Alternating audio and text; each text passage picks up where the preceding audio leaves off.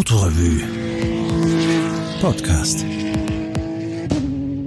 Hallo, mein Name ist Martin Strobreiter. Ich lese heute einen Text aus dem Februarheft 2005 und wir tauchen, damit jetzt gleich mal die richtigen Bilder entstehen, jetzt ganz tief in die Vergangenheit ein. Dazu muss man sich viele Autos vorstellen, die aber so alt sind, dass man sie eigentlich aus zweierlei Gründen gar nicht als Autos erkennt. Erstens, weil sie eher ausschauen wie Kutschen, die halt keine Pferde vorn dran haben, sondern irgendwo einen kleinen Motor eingebaut, der viel zischt und raucht und dampft und Schall und ein wenig Vortrieb entwickelt. Und zweitens, weil es noch finster ist. Die Geschichte spielt an einem Herbsttag, relativ zeitig in der Früh. Um 6 Uhr in der Früh beginnt sie im Londoner Hyde Park. Für ein Duett hier im Studio meine Online-Kollegin Tamara Schögel. Hallo. Die Geschichte spielt nämlich blockweise abwechselnd in der Vergangenheit und in der Gegenwart. Wir machen das wieder nach dem Muster. Die junge Stimme von der Tamara liest die Vergangenheit, meine alte Stimme ist für die Gegenwart zuständig. Damit gleicht sich das aus. Der Text handelt vom London to Brighton Veteran Car Run. Nie mehr rote Fahne. Dafür eine hohe Dichte an Sherlock Holmes Mützen und ein Autorennen praktisch so alt wie das Auto selber.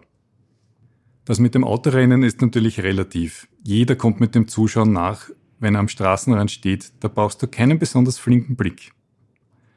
Und am Straßenrand stehen bis zu zwei Millionen Menschen an kalten Herbsttagen ein wenig mehr, an eisigen Herbsttagen etwas weniger, in jedem Fall mehr als bei einem Formel-1-Rennen. So haben alle was davon. Die Zuschauer schauen die alten Autos an, die vorbeifahrenden Teilnehmer schauen die Zuschauer an, die nicht selten im Oldtimer anreisen und am Straßenrand Epizentren der Begeisterung einrichten. Rund 30 Morgen beispielsweise mit ihren Besitzern. Oder ein Parkplatz mit Hillis allein, was für ein Anblick. Trotzdem sind das im Vergleich zu den Teilnehmerfahrzeugen Neuwagen, gesegnet mit stoischer Zuverlässigkeit, wunderbarer Straßenlage und einer beängstigenden Immunität Wolkenbrüchen und Schneeschauern gegenüber. Beim London to Brighton Veteran Car Run fahren nämlich nur Autos, die sogar in Großbritannien der landläufigen Meinung von alt entsprechen. Die jüngsten sind laut Reglement Baujahr 1904. Damit ist kein Fahrzeug jünger als 100 Jahre. Es wird also eine Menge zu schnaufen geben an diesem Tag. 470 Autos sind genannt, schälen sich ab 6 Uhr im Londoner Hyde Park aus der Dunkelheit, in der sie herumstochern mit Scheinwerfern, in denen Kerzen stehen oder Kabit brennt statt Glühbirnen. Um 7.30 Uhr startet der älteste, ein Panard El Levasseur von 1892. Dann rollen die Autos vorbei bis zum Berlier von 1904. Richtig, dieses Rennen ist schon ein bisschen älter. Erstmals gefahren wurde es 1896, als die britische Regierung beschlossen hatte, das Geschwindigkeitslimit für Light Locomotives, heute Automobile genannt, drastisch zu erhöhen. Von 4 Meilen auf 14 Meilen, immerhin 22 kmh. Damit war auch die Verpflichtung gefallen, jedem Auto einen Signalman, ganz früher mit roter Flagge, vorauszuschicken, praktisch eine menschliche Warnleuchte. Erstmals hatte das Automobil wirklich das Zu-Fuß-Gehen überholt.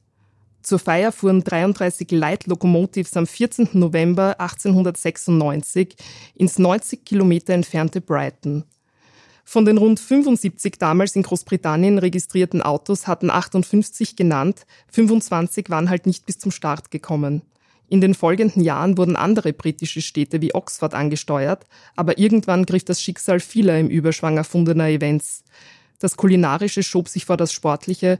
1906 wurde das Jubiläum mit einem Festmahl gefeiert und die Fahrt einfach weggelassen. 1907 gab es nicht einmal mehr das Essen. Wie mag man sich das Fahren in einem hundertjährigen Auto vorstellen? Natürlich ist nichts dort, wo wir es heute finden. Es gab noch so viel auszudiskutieren. Ob an einem Lenkrad gelenkt wird oder doch besser in einer Kurbel, wo Schaltung und Bremse anzubringen wären, ob der Fahrer vorne sitzt oder doch lieber hinten. Die allergrößte Einigkeit herrschte darüber, dass ein Automobil kein Dach braucht und wenigstens drei Räder aufzuweisen hat. Um zumindest bis auf einen Beifahrersitz vorzudringen, adoptiere ich Wolfgang Buchter, ganz treuen Autorevue-Lesern durch Leserauto Nummer 25 bekannt. Gnad Mark I, der damals am Abschleppseil von London bis Wien reiste, weil ein für Bergrennen konstruiertes Auto eben nicht für mehr als acht Kilometer ohne Verschnaufpause ausgelegt ist. Wolfgang Buchter fährt heute sein Royal Enfield Quadricycle von 1901, das man sich als vierrädriges Fahrrad mit Motor vorstellen darf. Wo heutige Autos die Stoßstange tragen, hängt ein Beifahrersitz aus Korbgeflecht, der Fahrer sitzt dahinter. Im Stillstand knattert und rumpelt und rupft, zumal die Lederkonuskupplung den Kraftschluss nicht völlig trennt, sondern nur ein wenig durchrutscht. Das geht in Ordnung so. Immerhin wurde die Verkehrsampel erst elf Jahre nach diesem Gauge-Cycle erfunden. Wolfgang lässt die Kupplung kommen, so zartfühlend das eben geht, wenn soeben jemand in den hinteren Kotflügel fährt. So rattern wir zum Start, dann muss ich leider wieder aussteigen, weil ein Wastel wie ich das Leistungsgewicht so tief drückt, dass wir den Constitution Hill niemals gewinnen würden. Dass sich mit dem Aussteigen meine Chancen, das Ziel zu sehen, drastisch erhöhen, wird sich später herausstellen. So stechen 470 Fahrzeuge in die Morgendämmerung, passieren Buckingham Palace und Westminster Bridge, Anblicke wie Ansichtskarten. 1896 war der Start eher zäh, weil die Zuschauer alles verstopften, was es zu verstopfen gab. Die letzten Teilnehmer strampelten sich mit zwei Stunden Verspätung aus dem Trubel frei und kaum waren die Fußgänger abgeschüttelt, kam ein Radfahrer unter Regen. 1000 Radfahrer auf 33 Autos, da kannst du nie über mangelnde Aufmerksamkeit klagen, zumal die Geschwindigkeitsunterschiede zart ausfielen. Fürs langsame Fahren waren die Motoren nicht ausgelegt. Etliche überhitzten und fanden nicht mehr zu ihrer ursprünglichen Form zurück. Der Regen ließ außerdem den Fahrbahnkontakt entgleiten und wer mit seinen schmalen Rädern Schiene gefangen hatte, fuhr bis in die Remise. Das langsame Fahren mögen die alten Autos auch heute nicht. Und dass die Bremsen vor der Zeit des Verkehrsstaus konstruiert wurden, merken die Fahrer, wenn sich vor ihnen ein Auto mit ABS einbremst. Auf die Geschmeidigkeit der Fahrt ist also zu achten, eine schwierige Vorgabe im Londoner Frühverkehr, die sich praktisch nur am Gehsteig, auf Radwegen, Verkehrsinseln und Gegenfahrbahnen lösen lässt. Genau so wird gefahren. Und als Zuschauer leidest du wie ein Hund, wenn ein Wulsley in voller Fahrt die Gehsteigkante nimmt, drüber hoppelt, sich langsam wieder einpendelt, bevor der Hydrant in die Fahrspur wächst und umfahren werden will mit einem Manöver, das wir auch mit Elchen kennen. Neben der technischen Notwendigkeit spricht nämlich noch ein banaler Grund gegens Bremsen. Man verliert damit Zeit. Ob der Run als Rennen geplant war, wurde nie ganz zu Ende diskutiert, obwohl damit schon während der ersten Fahrt begonnen wurde. Das Mittagessen in Reegate wurde 1896 nämlich von besonders eiligen Fahrern boykottiert, die lieber gleich Kurs auf Brighton nahmen, statt auf die Lammkeule in Minzsoße. Darüber waren die Mittagesser nicht erfreut. Es gab ein ordentliches Gwirks mit dem Klassement im Ziel. Erst eidesstattliche Erklärungen brachten eine für alle halbwegs akzeptable Reihung zustande. Nur langsam läuft die Großstadt ins freie Land aus, was nicht unbedingt die Geschwindigkeit erhöht. Radfahrer als Begleiter sind heute selten. Dafür gibt es jetzt hunderte Begleitautos und Transporter mit Hängern. Dazu mischt sich der ganz normale Autoverkehr. Trotz einer offiziellen Ausweichroute für Begleitfahrzeuge ist die Strecke also ein einziger Verkehrsstau mit hundertjährigen Autos und weißen Kleinbussen. Auf der Ausweichstrecke stauen die Kleinbusse alleine. Den offiziellen Zwischenstopp in Crowley boykottiert heute niemand mehr. Alle stellen ihre Fahrzeuge ab und schieben einen Karton drunter, der die Öltropfen aufsaugt. Weil sich die ganz alten Autos noch schwer tun mit einer flüssigen Karosserielinie, es gab ja oft nicht einmal eine Karosserie, stürzt man sich als Zuschauer auf die subtilen Details, die sich die Automobilgeschichte dann wieder abgewöhnt hat. Schirmhalter aus Korbgeflecht zum Beispiel oder Werkzeugkisten in Gestalt von Arzttaschen. Noch interessanter als die Autos sind natürlich die Fahrer. Viele sind seit 40, 50 Jahren dabei, sind selbst schon vintage und wettergegerbt und patiniert wie ihr Auto. Die Jüngeren sehen aus wie reiche Ärzte oder Rechtsanwälte. Dann schütteln sie dir die Hand und du erkennst die Fingernägel der heftigen Schrauber, aber null Arroganz, eine wunderbare Mischung. Am allerbesten sehen natürlich Mr. Peter Lumsden und sein Heizer aus, die ein Lokomobil von 1899 pilotieren. Man darf sich darunter eine Dampflok vorstellen, die ohne Schienen auskommt, Lenker und Heizer auf einer Plattform stehen lässt, bis Brighton 22 Säcke Kohle verheizt und ein Gutteil davon als Russ wieder auf ihren Passagieren ablagert. Von 1907 bis 1926 pausierte der London Brighton Run. Seit 1930 fungiert der Royal Automobile Club RAC als Veranstalter. Daran hat sich bis heute nichts geändert. Auch die Baujahresgrenze von 1904 stammt aus diesem Jahr. Keine hastige Änderung hat das Reglement seither entstellt. Die Baujahresgrenze steht nämlich unter Denkmalschutz. Als die Veranstalter vor wenigen Jahren die Grenze auf 1906 anheben wollten, protestierten die Teilnehmer, indem sie jedem Auto einen Mann mit einer roten Flagge vorausschickten. Weiterfahrt nach Brighton, das klingt recht einfach. Tatsächlich zählt aber nicht so sehr die Geschwindigkeit beim Fahren, sondern jene beim Reparieren.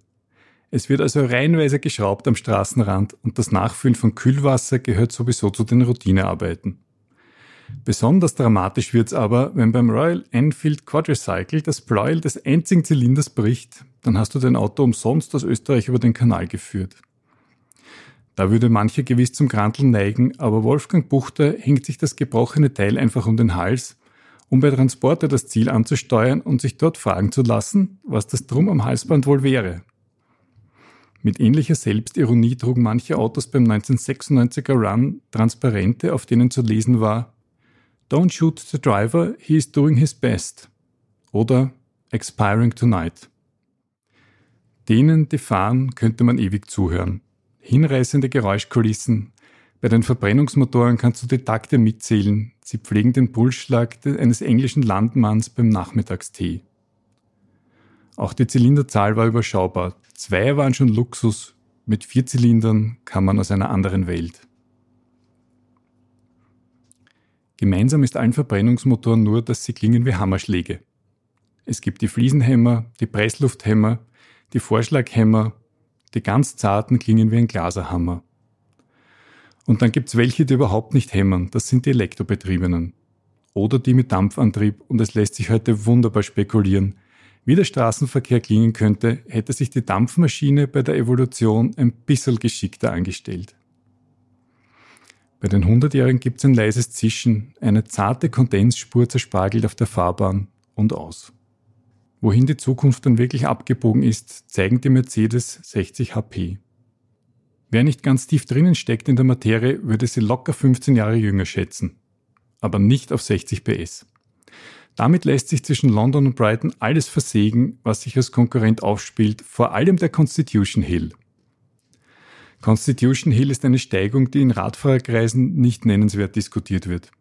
Beim London Brighton Run aber stemmen sie nur die kräftigsten nieder, die etwas schwächeren Fahrzeuge werfen ihre Beifahrer wie Ballast von Bord, um sie anschieben zu lassen. Reicht die Kraft der Beifahrer nicht aus, dann springt der RAC mit Land Rover und Abschleppseil ein. Danach geht's quasi nur mehr bergab bis ans Meer.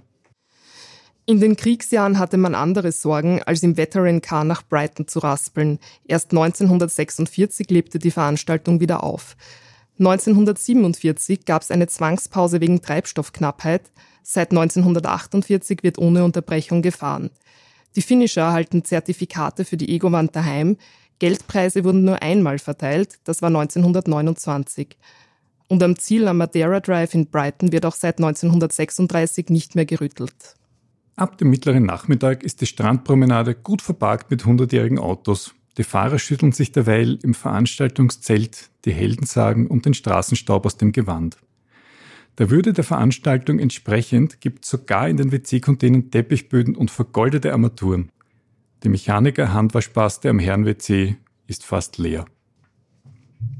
Also das mit dem lückenlosen Veranstalten stimmt sogar. Jetzt im Jahr 2020 findet der London der Brighton Run statt. Man darf damit rechnen, dass es auch nachher weitergehen wird.